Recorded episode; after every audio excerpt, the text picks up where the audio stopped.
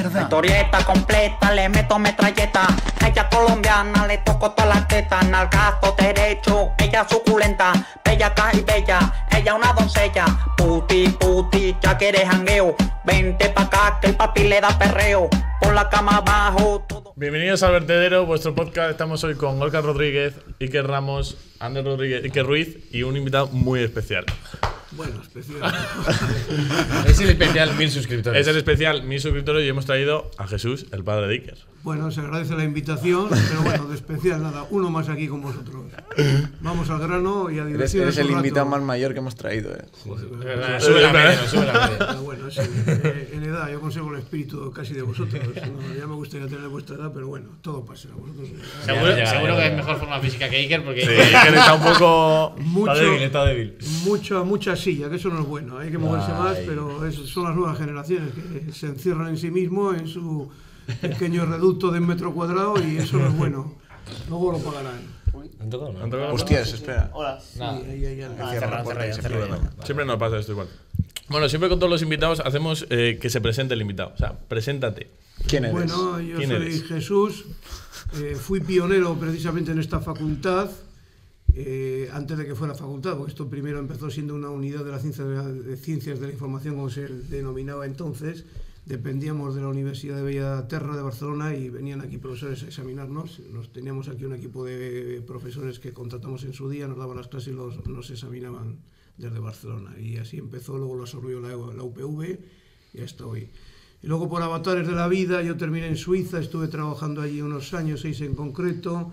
Vine- Mientras estudias la carrera, porque tú la carrera no Sí, la sí, estudiaste. sí, yo solamente el primer año estuve aquí de manera presencial, luego ya eh, venía simplemente mes y medio, dos meses acá a hacer un poquito de pasillos, a preparar los exámenes y tal, y, y a sacar esto como pude, y bueno, al final me, me terminé licenciando también En periodismo. en periodismo, ciencias de la información, periodismo. Y bueno, eh, estuve en dos redacciones que en su día se montaron, que fue la de Della y la de Egin, ahí haciendo mis prácticas, vi un poco cómo se movía todo esto y bueno, no me, no me enganchó demasiado, hasta tal punto que decidí marcharme a Suiza y emprender otro tipo de actividad allí. Y nada, luego vine, eh, fui, tuve que venir acá a hacer el servicio militar, no quería haber venido, pero hay hubo una chantaje emocional por parte de mis padres que si no me declaraban prófugo, esto y lo otro. y Olo, tal, y- olo. y al final me vine y ahí fui donde conocí a la que es, hoy es mi mujer y ya me cambiaron Con todo. una famosa frase, eh, que en mi Sí. familia es muy famosa esa frase. ¿cuál? me cambió todos los planes y ya pues nada, me incorporé con un amigo de toda la vida, monté un bar y hasta hoy, y sin comerlo ni beberlo, me tiró casi 40 años metidos en un agujero, con un montón de historias. En el rompeolas. En el rompeolas. En un bar de tarde-noche, más bien noche, y ahí pues, he quemado muchas etapas de mi vida. Siempre también compaginándolos con muchos viajes, que ha sido siempre mi objetivo, eh, recaudar para moverme, que es lo que me enseñó a aprender muchas cosas, más que aquí, porque aquí en estas cuatro paredes No se aprende gran cosa, pero bueno, eh, acercarte al mundo de la cultura siempre es importante, eso nunca va a estar de más, pero... La cultura, ya os he dicho. Pero siempre hay que, hay que compaginarlo con la calle, con el viajar y mucho sobre todo con adquirir conocimiento, con la lectura, con la información, con la buena información, eso es vital también para caminar. Va, tú como aquí. Y bueno, Bueno, vale. a rasgos generales mi historia. Luego podemos entrar en más detalles, pero bueno, tampoco se trata de aburrir aquí a vosotros Claro, ni, va, hombre. ni a la audiencia. ¿no? Que Tú cuando estabas aquí, cuando estabas aquí en, en la UPV, sé sincero, ¿cómo te sacaste la carrera? Bueno, Porque tú Copiando, eres, copiando. era un famoso chuletero. Sí. o sea, de hecho, mi madre todavía conserva algunas chuletas de Por lo que nos este. has contado tú, no, no seguiste bien sus pasos, ¿eh? No, yo, yo soy más de cabeza. Yo, era- yo siempre he sido un negado en el tema de las fechas, los nombres, estas historias se me daban fatal, no, muy mal, muy mal. Entonces tenía que apoyarme en algo. Lógicamente me hacía mis chuletas, tenía mi propio diseño, las hacía muy, muy minúsculas y nada, y apoyaba el conocimiento un poco del estudio El conocimiento del con, estudio. con los datos que me aportaban las chuletas y más. Pero bueno, yo creo que eso no es exclusivo mío tampoco. Ojo que la- digo- las chuletas, yo haciéndome chuletas he aprendido, o sea, ha habido Se veces que, que, que tú te estás haciendo la chuleta y dices, va, esto no me lo voy a aprender. Y de hacerla, te Está claro. aprendes. Sí, sí, porque haces tus esquemas, tus resúmenes, está bien también, es una forma de, de quedarte con ciertas cosas, ¿no? No es mala idea tampoco, ¿no? Pero bueno, yo creo que por ahí hemos pasado todos, unos con una técnica más depurada que otros, pero todo el mundo aquí no ha copiado. ¿Cuál es, la Que ma- no digas, cuál, es- cuál es la manera más original en la que habéis copiado? Más- o sea, alguna manera. Sí, ya, lo- ya le Yo hicimos esa. sí. ¿De dónde salió tu clip, tu famoso clip? Ah, en clase, es verdad, Dios, madre mía. Lo fundamental en esto es tener un, un montaje de normalidad. O sea, como que tú vas con normalidad al examen, no tienes el nerviosismo No has que matado puede a tener nadie, ¿no? cualquiera, no, efectivamente. Y yo siempre me colocaba pegado al profesor, porque él empezaba a Es una controlar técnica, de, sí. de, de- de- de donde yo estaba hacia atrás. Entonces, joder, lo tenía muy claro. Me pego arriba, punto, vengo rápido, me coloco bien posicionado. Líneas de, cua- fútbol, líneas ¿eh? de cuatro. La pole, La, estrategia clave en esto. Y me pongo, pues me siento justo en la primera mesa, pegado al profesor. Y nada, muy sencillo. Colocaba la chuleta, me la ponía con toda normalidad encima al lado del folio y empezaba. Yo, eso hacía también. Yo me, me ponía el brazo Claro. y aquí, la- pegado a la pared, como estaba aquí pegado a la pared, me ponía así, pum, y yo iba mirando y cuando, cuando esto tapaba con el brazo y yo seguía escribiendo y tan a Y cuando te preguntaba el profe con naturalidad, no, una chuleta, profesor. Nunca sucedía eso, porque la estrategia no fallaba. Fallaba. Es que eres como No, un bebé al que le tengo que poner el babero así, joder. Bueno, ahora creo que estamos ya en buena posición. Sí. Ostras, vamos. a mí me- lo- me acuerdo de una cosa cuando ha dicho lo de Suiza. Ahí fue donde la historia que nos contaste, el secador de Ah, mano. el- que trabajaste verdad. para Jimmy mucho, mucha, muchos años. Sí, este era un amigo mío judío. Que, Que llegaste tú en Suiza, porque cuéntanos cómo nos, cómo, cómo, cómo un chaval de 18 Pegáis un años. salto tremendo de la facultad a esto. Bueno, porque pues, vamos, vamos trabajando Bueno, así. Venga, improvisamos la. Que, ¿cómo. Joder, porque tú con 18 años, como si nosotros hace dos años nos hubiésemos dicho, bueno, empezamos la carrera un añito y nos vamos para Suiza. Porque encima tú no tienes carne de conducir, te metías en un camión y. No, esto fue muy sencillo. Yo cuando vine aquí a la facultad me di cuenta de que aquí estaba perdiendo el tiempo. Aquí la gente andaba en, en cosas infantiles, todavía no habían pasado la adolescencia, estaban tirándose globitos de agua con los de medicina. Digo, esto, es- esto- esto es absurdo, lo que está pasando aquí. La gente está- todavía no ha madurado. Y yo me di cuenta que estaba perdiendo el tiempo, yo siempre dándole vueltas al asunto, que tenía que hacer cosas, tenía que trabajar, que tenía que ingresar dinero para mis proyectos. Y bueno, eh, con un amigo mío, eh, joder, al cual aprecio mucho, pero no vive aquí ahora, que vive en Alicante, que me lleva a mí un Pues envíale un saludo, eh. Sí, sí, sí, que aquí nos escucha gente de Alicante, Además, de eh, Sevilla. Roberto, de- mi amigo Roberto, que vive en Guardamar del Segura, que guardo un- ahora ha sido su cumpleaños hace poco y guardo un gran recuerdo de él y bueno, nos mantenemos en contacto vía telefónica él, con él. Vale, Ah, papá, venga, sí, Emprendí arranca, el viaje allí y bueno, y aquello fue una gran experiencia, porque llegas a un país que no conoces, bueno, tuvimos el apoyo de una amiga, de un amigo de, de, de mi amigo, valga la redundancia, que nos posibilitó infraestructura, nos cedió un piso porque estaba de vacaciones ahora aquí en Bilbao, que eh, era bilbaíno, la- era bilbaína la chica esta que nos dejó su, su piso y ahí, bueno, nos sirvió de logística de momento.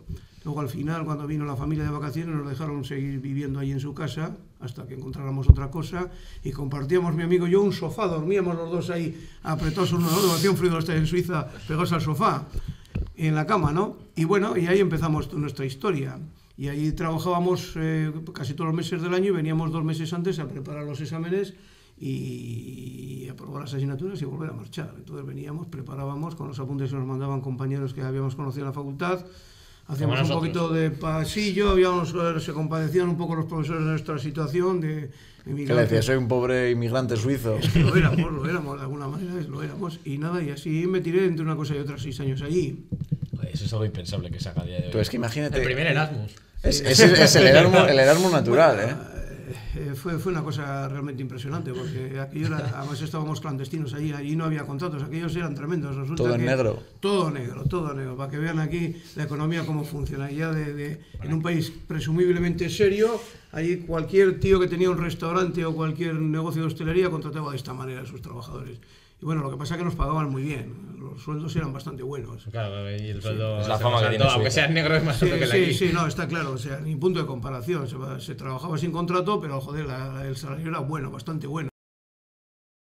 Que te hubieses quedado a vivir en Suiza, ¿no? Sí, sin duda ninguna, joder, eso, aquello era tremendo. los Igual, se igual no, se hubiera, no se hubiera hecho el Madrid y hubiera sido ahí de. Nada, el Madrid. No en Suiza, ¿eh? Del, del, Bas- del Basilea.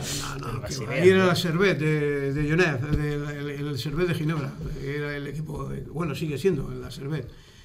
Pero bueno, a- el caso es que ahí estaba bien, ganaba bastante pasta, me permitía viajar por toda Europa muchas veces, siempre en autostop. Yo he sido un, un adicto. A mí me, me influyó mucho eh, la época de, lo- de- de la generación Beat, una generación que nace en los Estados Unidos en los años 50 y el- la figura más, el exponente más clave de todo eso fue Jack Kerouac, que se estudia mucho en la literatura americana de los años 50, la generación y todo esto, y aquel escribió un libro que a mí me marcó, que era un terrogate en la carretera. Y era tremendo. Yo las vivencias que, que- que relataba el libro me marcaban de tal manera, digo, yo me tengo que poner en la carretera. Y así empecé mi periplo haciendo autostop. Ya antes de ir a Suiza yo hacía mucho autostop por España también.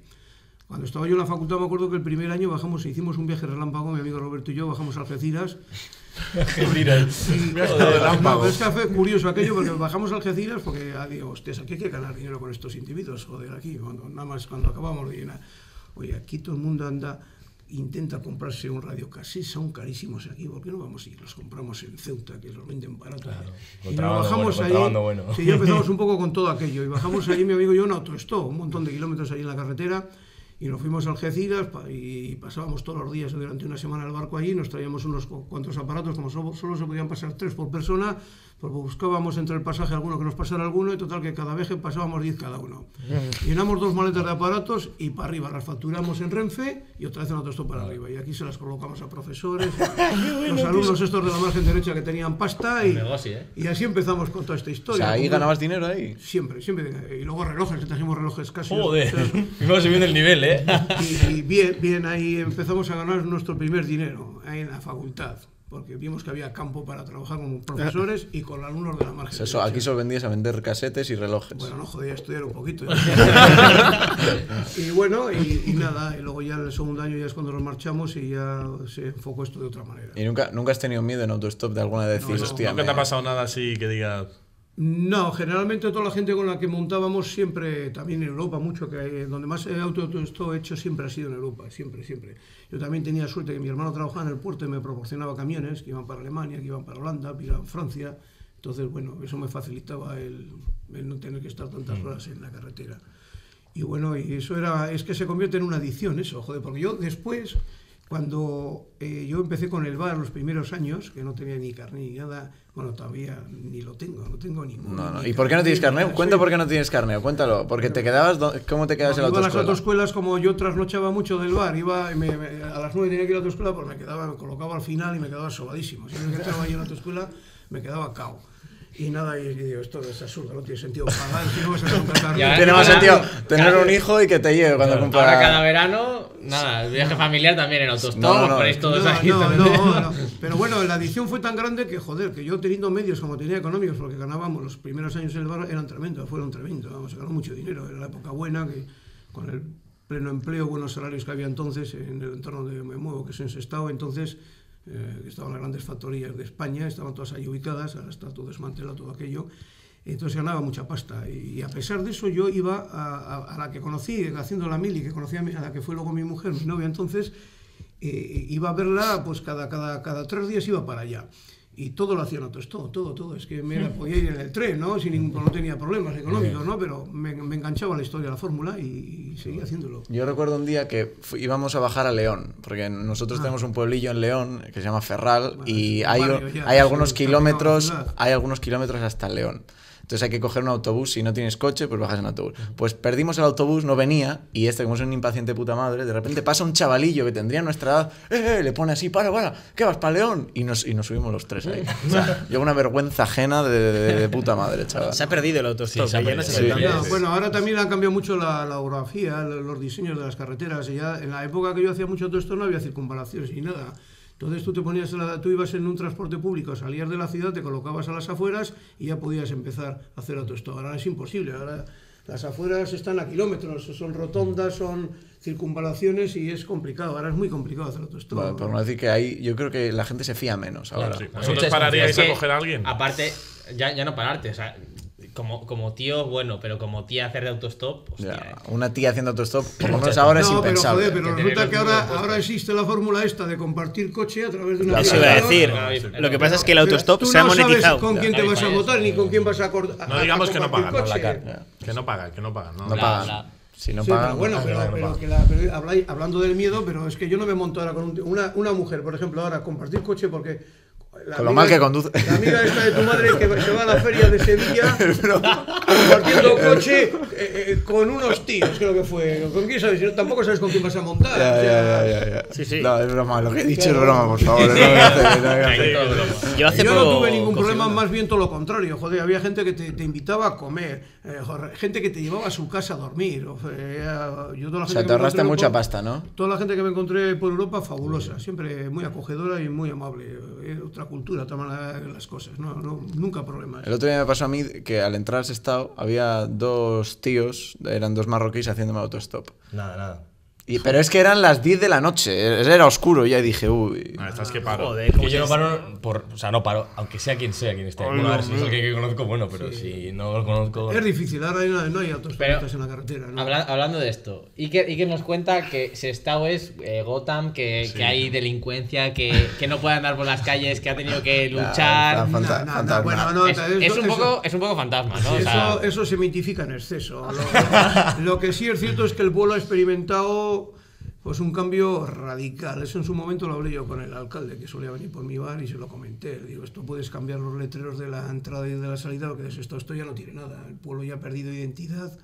O sea, ya no, no, no, esa idiosincrasia que tenía el ciudadano de ese estado propia ya no existe. Ya, Bueno, ya, eh, ya vamos a dejar la- este desahogo que te Yo estás quería- haciendo. No, Eh, no es un desahogo, estoy Que sí, constatando que sí, no, que te estás desahogando, no, deja de desahogarte un poquito y Sí, relájate, eso lo venga. tenéis que ver vosotros, joder, abrid Que los sí, que ojos. sí, que sí, lo estamos abriendo. Venga, vamos.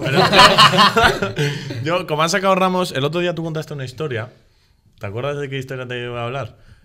Que en tu padre fue a comprarte condones a la- Ah, sí, sí. y le compraste la talla XXL. Pero eso, Claro. ¿te, Eso, te eso acuerdas, nos han no? puesto, Nos nos han- han puesto en los comentarios que lo hemos venido hablando, que Es en en los comentarios nos, Una nos cosa, habían entro puesto. yo ahí al corte inglés a la parafarmacia, como había dicho, este a comprar los condones. Yo fui, iba con prisas ahí, no, lo cogí la caja, podía haber cogido otra, o como podía haber cogido una para enanos, yo qué sé. O sea, que ni te fijaste, vamos. Claro, joder, eso es una anécdota sin más. No, Yo pensaba que tenía esperanzas en ti, Iker, y que va. Bueno, o podía ser un buen A ver, en mi familia- Tiene mucho dinero también eso, yo En mi sé. familia se maneja buenos calibres, eh. Es un fantasma tremendo. Bueno, está bien para hacer unas risas. Sí, sí, hombre, sí. Y bueno, vamos a pasar. Tú fuiste, porque tú es curioso tu etapa en la mili también. Porque Bueno, tú sí, sin hacer nada, curioso, sí. sin hacer nada que llegaste a cabo primero, sin hacer nada. Sí, sí, fue una cosa por decreto, fue increíble. Y claro, no- yo llegué allá, eh, pues imagínate, 28 años, pues ya había agotado todas las prórrogas, las prórrogas que daban por entonces, por estudios y por estar fuera, todas las salidas y por haber. Entonces llego ya allí, allí con 28 años, ¿no? O sea, uno de los más mayores. sin pelo, claro, en un cuartel de caballería a las afueras de León, un cuartel bastante duro, se trabajaba mucho, se hacían muchas maniobras, eh, bueno, era servicio militar puro y duro en ese sentido.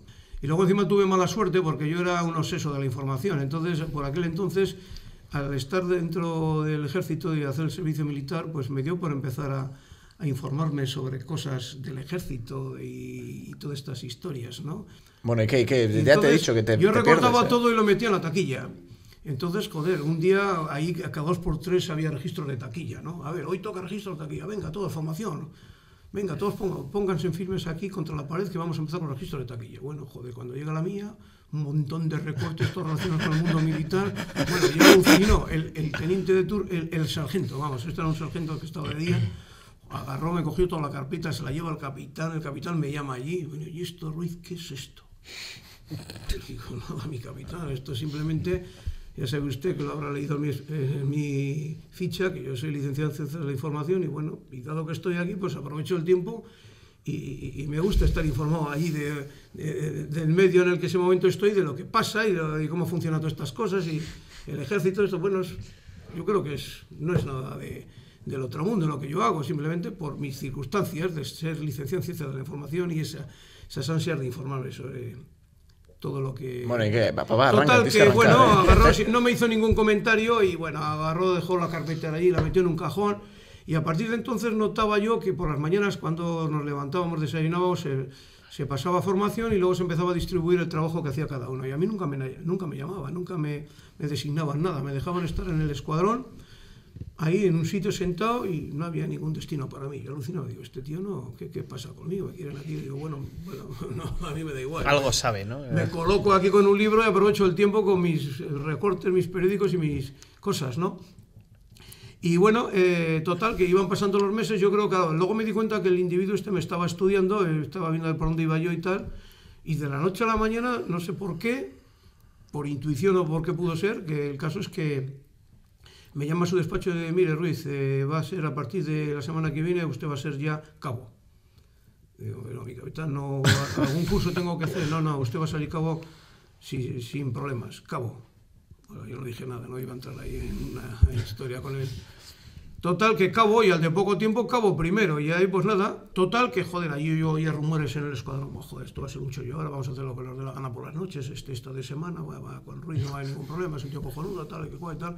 Yo, eh, joder, yo me reunía todo cuando me toca la primera noche, les reúno a todos allí, les pongo allí en, a formar y les digo, mira, he oído ciertos comentarios por ahí que vais a aprovecharos que me toca a mí esta semana, pero yo no, vengo aquí a ser un gilipollas, le digo, yo estoy aquí como vosotros, pero no os podéis aprovechar de mí. O sea, aquí si habéis respetado a los cabos primeros de reenganche, a los sargentos y a los tenientes, a mí me tenéis que respetar por igual. O sea, esto no va a ser un cachondeo, porque luego las consecuencias las voy a sufrir yo arriba, ya sabéis cómo se las gastan estos, les dije. O sea que aquí me tenéis que Y ahí les pusiste firmes, ¿no? Sí, les dije, o sea que Mil vais a hacer lo mismo que hacéis con los demás. O sea, aquí ya sabéis lo que hay. ¿Y tuviste que castigar a alguien? En plan, da tres vueltas al patio, así. enseguida o- se dieron cuenta de que yo iba en serio y que no me iba a casar con ninguno de ellos y bueno, y me respetaron y no, no hubo ningún problema. De maravilla. Y a Para mí- gozar, ¿no? Tú en la a mili- gozar. Yo la mili para mí fue... No hiciste nada, conociste a tu de mujer. Claro, conocí Pero, a la ¿cuál, mi cuál mujer. fue, ¿Cuál fue la frase esa que, que habías dicho antes? Ah, ¿cuál- la famosa frase, acuerdas de la de- frase? que la tenéis ahí en letra.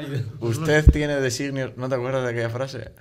Joder, no lo sé, si hablo tanto que no sé lo que digo. La famosa no será Ah, entonces, le, dijo, macho. le dijo: Usted tiene designios de ser una gran dama. Esa fue la frase. No, Y ya con eso la conquistó. Y ya O con sea, eso. sí. Bueno, Él, él dijo eso y luego tú le, le, le- le hiciste lo del poema. Con un poema, le. Este bueno, ella ayudaba a su hermano allí los fines de de semana. tal palo te la pillas. Y luego sin más, bueno, me... Surgió y ya está. Surgió estas Tú, cosas entonces, que tu papá, ahora, Ya. eh, a los chavales de hoy en día, por ejemplo, ¿qué consejo les darías para ligar? Bueno, se lo iba a preguntar ahora mismo, tío. Pero eso es, yo la espontaneidad, eso es fundamental. Yo es que lo que no entiendo son estas páginas que hay de contactos. No, Muy bien.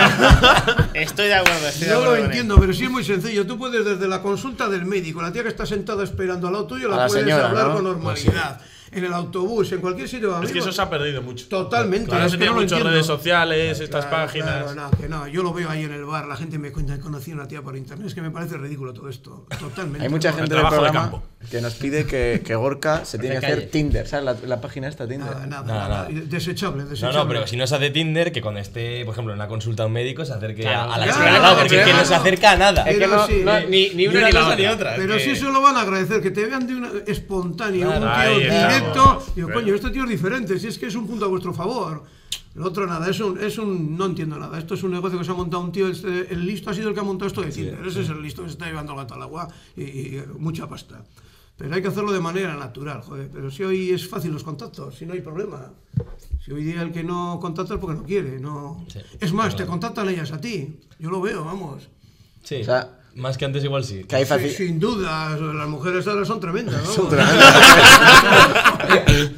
Pero, Bueno, vamos, vamos, ¿te parece vamos a lo del bar? ¿Te parece que hablemos del bar? como queráis, no Sí, estoy anécdota. El bar, el bar rompeolas al que eh, hicimos un trabajo en primero, nosotros Sí. tres. Ah, sí, y, quién era el otro y Enrique, ¿no? Y Era- Enrique, sí, que grabamos el corto. y- Ah, un corto, ¿estabas tú aquel día? no, Enrique es sí que, me acuerdo, de Miranda sí me acuerdo. es de que claro, ese día se suponía que íbamos a ir todos y dijo Iker, no, no, no, solo que, que venga que Enrique y tal. Nosotros no Luego hicimos, terminó comiendo en casa, creo, ¿no? Sí, Sí, unos macarrones, sí, cojonudos. no, hizo- no hicimos nada del trabajo, ni fuimos al bar ni nada, y, y de repente nos dice, bueno, ya está hecho. Y, y- y- Y habíamos llegado a la final del concurso, había un concurso, no sé si Sí, viste. es verdad, Y no nos Sí, el habíamos concurso de la facultad. Sí, sí, sí, ahí estuvimos nominados todos. Sí, sí, sí. Al rompeolas. Bueno, pues tú abres el rompeolas hace muchos años, ¿no? Joder, voy a hacer 40 el año que viene, fíjate tú. O sea, es un bar de noche, con el- pero- con el mismo socio.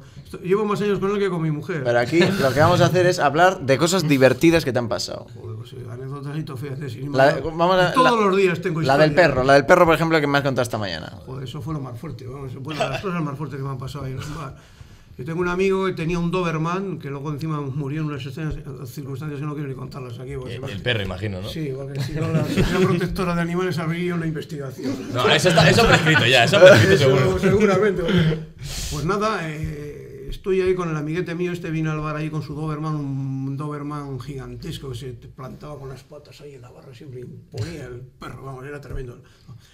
Y bueno, estaba allí con su Doberman y entra allí una, una, una tía, una- yo no la conocía entonces, no es la primera vez que la veía, entra con el, con el que venía, sí le, sí le conocía que era un cliente habitual, y esta es una individua que por, parece ser que era, de, era catalana la tía. ¿no? Que es importante en esta historia que sea catalana, ¿no? Era una tía, una tía que Bueno, entra. en y fin, que- total que entra allí, ve al perro allí, le pega cuatro abrazos, empieza a moverlo, lo agarra, se tumba, se pone el perro encima, le empieza a, hacerle unos meneos al perro. Digo, esta tía de qué cojones, va, monta un show allí, la gente alucinando, se pone el perro encima, el perro, pero vamos, digo, esto, esto- esto es zoofilia. pero bueno, pero bueno, la tía, pero bueno, un, grado de excitación, pero no es ninguna tontería lo que cuento, fue real. O sea, un show allí, la gente con los móviles, digo, venga, eh, cogí a la tía del brazo, oye, pero ¿de qué vas tú? ¿Me vas a buscar aquí la, la ruina con esta película que te estás montando aquí barata? Joder. Podía haber salido un vídeo Sí, de estos virales, ¿eh? Digo, venga, lárgate de aquí, pero volando. ¿Pero de qué vas tú? La, la monté un pollo allí tremendo, la cogí del brazo y me la saqué del bar. Joder, luego la tía vino allí, se encaró conmigo, que tal, que cual, que, te voy a- que estoy con un perro, tú no te, no te gustan los animales. a ti te gustan demasiado, el bar, chica. Tú te lo haces en tu casa, no vengas a montar el show aquí, joder. Bueno, eso fue una cosa que es que fue impactante, vamos, de verdad. Joder. O sea, con un Doberman además, que era enorme, de grande, vamos. Bueno, le pondría a los animales grandes. Increíble. Ya hemos hablado, con Esto es sí, increíble, vamos, increíble. Fue, aquello fue increíble. bueno, ya hemos hablado aquí del semen de caballo. Es verdad, de los, Los mamporreros, los Pues mamporreros. eso algo mamporreros. parecido, vamos. Eso fue una historia desagradable. Para mí fue aquello desagradable, vamos. Entonces vamos, que cuente una más divertida, más graciosa, ¿no? Ma- Que más- tenga mejor recuerdo de ella. Joder, una, una cosa había, hablando de lo de ligar, esto que comentáis. Eh. Yo tenía, tenía un cliente que le he perdido la pista ya, un tío que era, era un tío muy simpático, muy majo, joder. Estudió, este estudió conmigo, bachiller, y bueno, y venía y, y se, había, y se había enganchado una tía, tenía una fijación con ella, una chica Ya sé cuál es que estaba todos los días, la invitaba, oye, cóbramelo de esta, cóbramelo de esta. Digo, joder, y le oye, Flor, que este te ha invitado y tal, "Ja, este es un pesa, siempre está igual, no, no, no, el próximo día que, que eso no, no le cobres a él. Y así todo, siempre que venía, encontraba a la, a la, a la tía esta, siempre la, la invitaba, siempre, cóbramelo de esta, cóbramelo de esta. Y ya un tío, un día se rebota el tío, se acerca de, ¿qué cojones tengo que hacer para que te fijes en mí? A ver, ¿qué cojones sea, el tío tengo-" enfadado, enfadado. Sí. O sea, no, Mal hecho, ¿eh? Mal o sea, hecho. eh, se puso el tío nervioso, histérico allí con la tía, se encara con la tía. Es que no sé qué hacer contigo, chica, la verdad. O sea, te invito, trato de ser amable, te te intento hablar contigo, me rehuyes y tal. ¿Qué quieres que haga? ¿Qué quieres que me, que, que me- que- que- me veje a mí misma aquí delante tuyo y tal? ¿Qué quieres que haga? Me quito, me voy a poner de medio cuerpo para arriba, me quiero que me pisotees, pisoteame, humíllame. Se quita, se quita la, la chaqueta, la camisa, se pone de medio cuerpo para arriba, se tumba, písame, písame. Madre ¡Qué locura, tío! todos Se me Agarra a la tía, va y la tía le sigue el juego al tío le- y, y le empieza a pisar. No me lo creo. Ah, empieza a chillar. Le digo, Benito, venga, levántate de aquí que estoy demasiado. Benito, Benito bueno, estaba me- mal. Me equivoco, no te- tenía que haber omitido esto. Hay muchos Benitos, Hay, hay muchos Benitos. Sí, pues eh, esto- Bad esto- te has pasado, joder, déjate. Joder, qué locura, chico, qué más mujeres. Le digo yo, no me jodas. te- te- has llegado a unos niveles de. de- vamos, vamos, no tienes autoestima, o que esto no se puede hacer. Le dije, le monté un pollo ahí, venga, venga, venga, vístete y déjate de hacer. O sea, males de amores, ¿no? Sí, digo, no, esto ya es una, una, una paranoia. Yo creo que tú quieres hacer una película y te has creado tu propia escena, joder. Vamos. Joder, la verdad que. En fin, eso fue una eso, cosa ¿no? curiosa, porque bueno, la gente estaba ahí alucinada. Luego había, Joder, había dos o tres que terminaron por aplaudir y todo. Qué bueno. Si pasa la policía te multa porque no tienes licencia No, para hacer espectáculos. que fue en vivo y en directo, de súper improvisado. Ay, o sea, fue una cosa que guardo un recuerdo especial porque es que fue un show tremendo. Entre la- el perro y eso han pasado sí, varias bueno, la verdad anécdotas. Hombre, son cuánto, 40 años no son, ¿no? ¿Cuántos son Sí, ya? bueno, no, que viene, otras bueno. escenas que a veces más vale no recordarlas porque son gente que se me ha dormido en el váter. Dos tías, en concreto una boliviana, que la tengo que sacar dos veces del servicio. O sea, pero totalmente sobada. Romper la puerta, el pestillo y, y sacarle la otra ahí en la taza ahí, pero bueno, dormidísima la tía, vamos. Madre mía. Joder, es increíble, vamos. Claro, hay muchos excesos, ¿no? En tu bar también. Bueno, pues, es- Los que hay en un bar de noche, al final. Lo, lo que puedes sufrir tú cualquier noche que sales, ¿no? Sí, sí, sí. el alcohol es lo que trae, ¿no? Que a veces, pues oye, pero bueno, sin más, ha ido capeando el temporal, han ido pasando los años y bueno, hemos tenido suerte, que nunca nos ha pasado nada serio ni grave. Y punto. Y una de las cosas más importantes de tu bar es el Real Madrid. Joder, bueno, eso es, Es, es uno de los únicos fallos que, Hombre, que hay- eh, que encontramos, sí. es un pequeño santuario. Tú vas a Sexto y preguntas simplemente con decir un bar del Madrid, pues ya enseguida te van a ubicar. Y hago mucho proselitismo, yo hago madridismo allí donde voy. Me encanta el Madrid y todo que- adoctrinando, se podría Sí, decir. sí, Adoctrinando, casi, bueno, sí. de- de- Pues sin, sin problema, además. de- ¿eh? No, no, en absoluto. Fíjate, yo nunca he tenido problemas en Sexto por ser del Madrid. O sea, Bueno, vaciles, vaciles sí. Vaciles y cosas de estas, sí, pero todo el mundo me ha respetado y la gente siempre, siempre me ha entendido. A pesar de mi deficiencia. Siempre- no, yo creo A que pesar de es- un club que me siento orgulloso porque se hace respetar y es un club querido, de verdad. En el fondo la gente le eh, quiere el Madrid, le gusta el Madrid, estoy convencido, lo veo, lo veo, lo palpo. Sí. ¿Os gusta el Madrid? Porque él se rodea en un ambiente muy madridista. Pero vamos, Joder, eh, no, no, yo, yo- yo- yo- yo veo, yo estoy mucho con gente del Atleti. De hecho, yo podría decir que sé tanto del Atleti como el que más del Atleti. Yo veo todos los partidos del Atleti y me trago las tertulias del Edu Velasco este, que son tremendas también a veces. O sea, hablo con mucha gente del Atleti, de socios del Atleti, sigo las asambleas hasta las veo en directo, me las, me las, me las trago ahí en Telebilbao. Ayer hubo algo, O sea, ¿no? Sí, algo. el tema de la grada. De la grada animación, esto, sí. Había mucha polémica. Lo sé todo, sigo el Barça, sigo todas las ligas. Y soy un futbol, futbolero empedernido, pero bueno. Pero también, también eres, entre otras cosas, un gran amante de Florentino Pérez, ¿no? Bueno, yo creo que ha sido después de Bernabéu el que ha catapultado esto hasta donde estamos, ¿no? Un club global eh, extendido a todos los rincones del planeta, que eso me encanta, que no, que no haya fronteras, lo mismo que no quiero que las haya en nada, en el fútbol mucho menos. y aquí estamos siempre, te encuentras con un tío que piensa de una manera, que pertenece a un partido, que pertenece a otro, y que nos une? Un equipo de fútbol, y esa es la grandeza que tiene el fútbol, ¿no? Y eso el Madrid lo ha conseguido. O sea, yo no se me olvidaré una escena que vi en la guerra, esta, desgraciadamente en la guerra esta de Irak, Irán, en la trinchera, en una trinchera iraquí había un tío que tenía un, un ¿cómo se llama esto que llevan los futbolistas cuando calientan esto? Una sudadera. Una, no, no, Un no. peto. Un peto, un peto con un escudo enorme del Madrid, en una trinchera con un, con un, con un fusil de asalto. Ahí digo, hostia, me, me impactó. Tengo todavía las- esa fotografía que la vi en un periódico, la recorté y la tengo todavía en casa. O sea, la grandeza del fútbol, hasta dónde llega, en una trinchera, ¿no? Es que eso me impactó sobremanera, ¿no? Y entonces el Madrid, esa globalidad, para mí es lo más grande que tiene el Madrid. Yo he viajado mucho por ahí y ves, fíjate, os voy a contar una anécdota que fue curiosa, fíjate hasta dónde llega lo del fútbol. Eh, la primera vez que fui a Estambul, los, los turcos son unos fanáticos del fútbol. Yo no he visto Sí, un sitio. sí, sí. O sea, Un poco tan lo joder futbolero ahora como- cuando ha ido, al Barça. a- sí, es que son, son tremendos. Y, y- y me comentaba una vez un, un tío en el bar, me dice, joder, si vas a ir a Turquía, oye, mira, te recomiendo que lleves unos pins de fútbol del equipo que tengas, lo que tengas por casa, porque eso va- te va a abrir mil puertas. Y digo, hostias. Y yo te- siempre tengo pins en el- del Madrid, siempre tengo. Me dio en su día una, una bolsa Florentino, la primera vez que... Esto es verdad, ¿eh? Como cuando la- le daba a los árbitros, ¿no? De- Sí, pero No, los árbitros- eh, había- yo- no había pines, había otras cosas. Es- cuando fui a Estambul, pues me acordé lo de la bolsa y llevé un pin, ¿no? Llevé varios pins de estos. Y entonces estaba yo en el Palacio Dolmavache allí, esperando para entrar allí con mi mujer, y digo, hostias, esto, una cola inmensa había allí, ¿no? Digo, hostias, esto hay que resolverlo de alguna manera. A mí, yo las colas las odio. O me cuelo o me largo, pero yo no, no las soporto las colas. Bueno, total, que cojo, cojo un pin que llevo en el bolsillo, me acerco allí a un policía que había allí, y le di el pin, él me dio una placa, que todavía la tengo de policía. O sea, Sí. hubo un intercambio. Un intercambio y encima... dio. Sí, sí, pues bueno, joder, de eso os podía contar otra historia en Cuba, tú, en, en- en la base de Guantánamo. O sea, en el lado cubano. O sea, eso sí que fue fuerte también, hablando de pistolas. Claro, total, cierra- vamos cierra ver, este y vamos a ver parte Cuba. por parte. Total, que joder, el tío me da una, una chapa que tenía él allí puesta de policía, yo le di el pin y encima me dejó entrar allí, me colé y a mi mujer y nos, y nos subimos al palacio y, y a visitarlo y sin aguardar la cola. Eso fue porque ya me habían comentado antes que...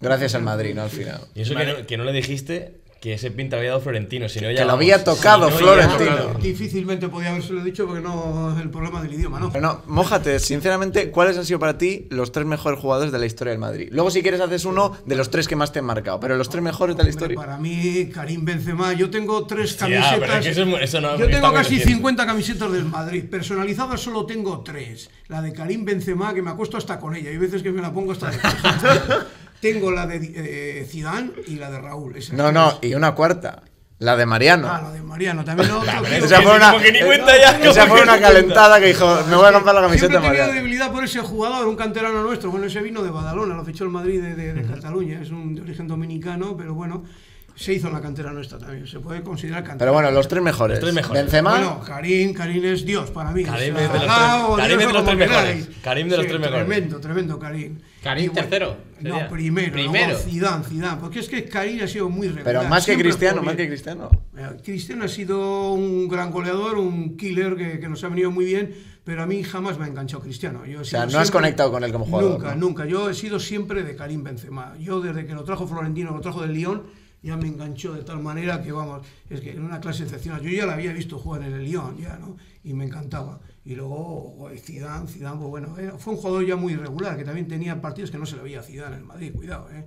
Y luego, pues Raúl, Raúl era un ratonero, era un tío... O sea, y la a Di Stefano no le pones. Bueno, es que no ni a las bueno, yo de- eh, don Alfredo le vi en la época, en la época ya un poco de, de, de, de El declive, retiro, en la ¿no? época del español, cuando fichó por el español de Barcelona, que tuvo sus más y sus menos con, con Bernabéu, entonces eh, un- tuvo ahí un desaire y terminó en el español. Tuvo una salida un poco rara del Madrid, como tantas y tantas que hemos tenido en Madrid. No sé por qué, si vemos Sí. los hombres. Sí, eh, lo de despedirnos Sí, es la- tenemos a ni. Cristiano, no ni dado Casillas, bien, no sé si Raúl, la Raúl la ha tampoco. tenido el club, la han Ni tenido- Ramos, ni. Sí, es que espero, sigo así. espero que no pase eso con Karim, porque yo le tengo un... Vas tú a despedirle, ¿no? Eh, bueno, ojalá. Hay que hablar con una- Florentino, eh, una- que vayamos en exclusiva. la Creo que despedida. es un elemento que se tiene que retirar en el Real Madrid. No puede jugar en otro club, ni siquiera en el Lyon. O sea, tiene que colgar las botas como jugador del Madrid. Esa es mi gran esperanza. Bueno, Yo no creo vamos- que no se puede no dormir. a- Quiero convertir esto en el Sí, chiste. no, no vamos a No, convertir no, esto no, aquí. no, Hay no, mucha no, gente que no sabe de fútbol. no habla de papá. fútbol, joder, solo... Papá, que hay mucha, hay mucha gente ahí. ¡Hijos que de no- puta! Que no entiende el fútbol. Es que papá. cuenta la historia esa de Guantánamo. De Cuba. La Cuba, Por favor. Que la Cuba no. La Cuba no. Vamos 57 minutos, igual que- que- Sí, acabamos con la historia de Venga, Cuba. Acabamos con la historia de de Cuba. Cuba fue tremendo. Fíjate, un país donde me he divertido. Allí te diviertes desde que bajas del avión hasta que te, te montas el avión de, de vuelta. ¿Tú no recomendarías ir a Cuba en plan Sin duda cinco? ninguna. Yo me lo he pasado de maravilla. Eh, pero, y vamos a Cuba y si vamos los, cinco, para vamos a lo loco. En plan, a lo loco. Y os van a decir, plan, sí, sin haber cogido ni hotel ni nada, vamos allá a la aventura. Y, a- bueno. y vamos de- haciendo autostop. Yo lo que hacía allí, alquilé un coche y montaba siempre. Allí se hace mucho autostop. Montaba, monté, monté una vez un militar, monté, joder, monté. eh, O sea, ¿tú alquilas un coche que no conducías o cómo? No, yo dirigía la orquesta, me conducía mi mujer, o Ah. mi cuñado, mi hermano, nos fuimos mi mujer, yo, orquesta. mi cuñado y mi hermano, cuatro allí y lo pasamos a lo grande, fue tremendo. Yo nunca me he divertido tanto como en Cuba, es que aquello es tan surrealista. ¿Pero y qué pasó en. Guantánamo? Vete. Pues nada, fuimos una vez a visitar la base allí, la, el lado cubano, y estaban allí en formación cinco, cinco militares cubanos, y yo les dije, fui con todo mi atrevimiento, le digo, oye, ¿no te importa que me haga una foto allí con, con el armamento y tal? Y, y me dejaron, bueno, los tíos, eh, porque son muy, muy curiosos, siempre están riéndose, siempre todo lo toman, frivolizan todo mucho, y es lo que me gusta de los cubanos, o sea, tendrán penurias, las estarán pasando canutas, que las pasan canutas, las pasan. en una situación extrema allí, que yo también hay que desmitificar lo que es un cuento chino pero grande, y, y bueno, pero ellos son felices tal como están. Un poquito de, de, de ron, baile, son, salsa, mujeres. Claro, son, claro, no claro. está. no Vida, tienen lo básico, no tienen lo básico. Eso es vida. y nada, me dejaron allí ponerme con ellos formado allí y con el fusil este que tienen ellos. Y de ¿no? repente le apuntaste a uno y ya No, sacaron la no, risa. no, pero- Como el- el vídeo del mono ese Y luego, luego allí cuando lo- se lo mostraba allí algunos me decían que cómo usted hizo esto, esto, si se entera la inteligencia cubana, le puede buscar la ruina al compañero, cómo, cómo esto, esto es inacordable y. Y nada, fue una nota curiosa, curiosa. Ah, eso es- yo me esperaba algo más espectacular, la verdad, no sé. Pero tiros ahí con el, con el fusil, lo que tú estás loco. Está guapo, eh. No. Claro, pero que, joder, tú aquí sería ina- inadmisible que tú te dirijas a un tío que está vigilando un puesto y que le diga, oye, déjame esto, voy a hacer una foto con el armamento. Eso no, no, no sucedería nunca. Sí, no, joder. sí, sí, puede No ser. puede suceder en un país como Cuba, joder. Sí. Y con un puro ahí en la boca también faltaba. Sí. Yo, para cerrar una anécdota que voy a contar de un día que estaba. Yo éramos mi hermano y yo pequeños. ¿Esto tú te acuerdas? Igual te acuerdas. Estamos haciendo ruido en mi habitación. Y de repente aparece mi padre muy cabreado porque había venido de noche y no le estábamos dejando dormir. Y cogió lo primero que tenía en casa, que fue una piña, y entró a pegarnos piñazos. ¿Te acuerdas de Me aquella? sacaron de quicio, venía yo cansado ya de estresado del trabajo, de la dificultad del trabajo, entonces bueno. Bueno, papá, hoy has hablado mucho, la verdad. O sea, te Bueno, has eso desahogado es que bien, es- te has es desahogado. Mi, mi trabajo diario, yo vivo de la palabra, entonces bueno, es, es- es de formación profesional ya. Sí. Hoy ha sido más un. Hemos sido espectadores. Sí. Unos no, espectadores no, ante, ante la. No, sí, ¿no? Podemos hacer un turno de preguntas. No, no, luego Claro, ahora un vi- otro capítulo para el Patreon. Sí, tiene que pues, hacer la pregunta en el Tienes que hacer papelito. la pregunta que te he dicho, que tendrías que pensar una pregunta para nosotros, para escribirla en un cuaderno. Que, ¿Te acuerdas que te he dicho eso? Sí, algo me has dicho esta mañana, bien, y me Bueno, pues ya, ya la escribirás después, no te Voy preocupes. a acabar, bueno, voy a decir una cosa que le prometí a un, a un seguidor de Guatemala, le prometí que le iba a saludar. Es verdad. Así, ¿eh? Sí. Envío un saludo, Miguel, creo que es Miguel. Creo, creo. Pero lo vamos a mirar, lo vamos a Un mirar. saludo. Yo creo conocí en el varón guatemalteco que estaba aquí de Erasmus. Aquí en- Igual era Miguel, igual era Miguel, Porque encima ha tú. dicho que lo veía desde ahí, o sea, de locos, desde No me Guatemala. extrañaría Sí, que a fuera mí, el mismo. pues, vaya, vaya. Que no, que no es el mismo. ¿Cómo va a ser el mismo, papá? No seas tonto. Si era guatemalteco que estaba aquí con vosotros. Pero yo que es de. Guatemala, el chaval, que, pero que ay, vive, en. Guatemala. Igual no, es, no es el que. Papá, hay muchos guatemaltecos, Yo creo que te lo presenté una vez. Que no, venga, da igual, Miguel. Y eso, y un saludo para, para él y para todos gua- los guatemaltecos y guatemaltecas que nos ven. Si tú quieres enviar un saludo a Guatemala también. Claro, a toda su gente, es gente amable. Pero mira la cámara, mira la latino. cámara y dilo. Yo agradezco a esta gente porque representan la simpatía, la espontaneidad ¿eh? y la humildad. Viva el pueblo guatemalteco y lo extiendo a todo el mundo latino, que para mí son los mejores clientes que tengo. Gente amable, generosa y que están contentos y ahí se quedan. ¡Bravo! No necesitan otro bar.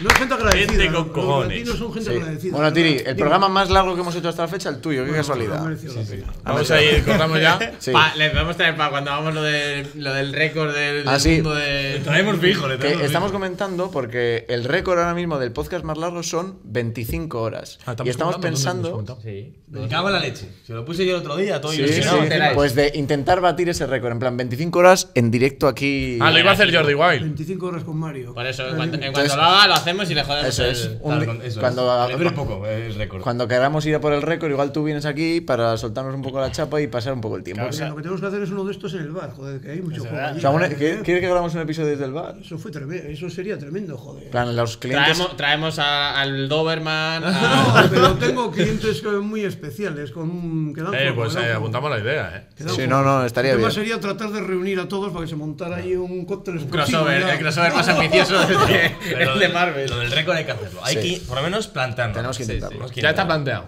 No, no, plantearlo no de... No, no, no, no, Ah. me refiero a eso. No me refiero a ese planteamiento de mierda. Hay Ponle plantearlo Bueno, bien. ha, ha sido un placer, Jesús, tenerte aquí en los Y no, mil joder, seguidores. a mí estar con especial. vosotros, joder, que me gusta estar con gente Joven, ¿no? Bueno, Humilde, joven ¿no? estoy muy amable, pero estoy habitualmente, pero que me refiero con gente de la espontaneidad que Claro, tenemos porque nosotros somos unos cracks. Y hasta aquí. No, porque hay gente que no, ahí le falta rancor, pero. me gusta el atrevimiento, eso, el descaro. Venga. Reivindico el descaro y el atrevimiento. Eso es Que tiene- él, ¿no? ¿Quieres, hay que- ¿quieres, ¿quieres despedirte del vídeo? Pero, ¿se, se ha aprendido ya la canción o sigue siendo la estrellita completa aquí? Se No, sabe- no, no, se sabe mi madre la canción. él no sabe. madre, mi madre es la... Mi madre, tu madre se la sabe. Ya me habéis metido, me habéis enredado aquí de tal manera que ya es una locura. Qué bueno. Tú tienes que animar a que se suscriban, a que si quieren pueden pasarse por nuestro Patreon. Te explico lo que es el Patreon, el servicio este de pago que tenemos para la gente que quiere pagar y apoyarnos. Que les damos Patreon, pues Patreon, me suena a Patreon. misil. el- Sí. Pues dice que se suscriban, que le den la like y el Patreon, venga, papá. Y, cer- y dices que no os coma la mierda, que es la frase final. ¿Vale? ¿Te acuerdas de todo? Bien, todo ¿Te acuerdas de todo? Que se sus- Yo no me acuerdo de todo. Va. A ver, aquí de lo que se trata, compañeros, es de suscribiros al canal, que esta gente lo merece, porque hace un esfuerzo por el entretenimiento eh, y la simpatía que hoy día escasea. Entonces, os animo a que os enganchéis al programa y venga, suscribiros. Y el Patreon lo mismo, suscripción al canto, ¿ok? Y que no es como la mierda, que parece que es la firma que ha sacado esta gente. Venga, chao. Un abrazo a todos ustedes.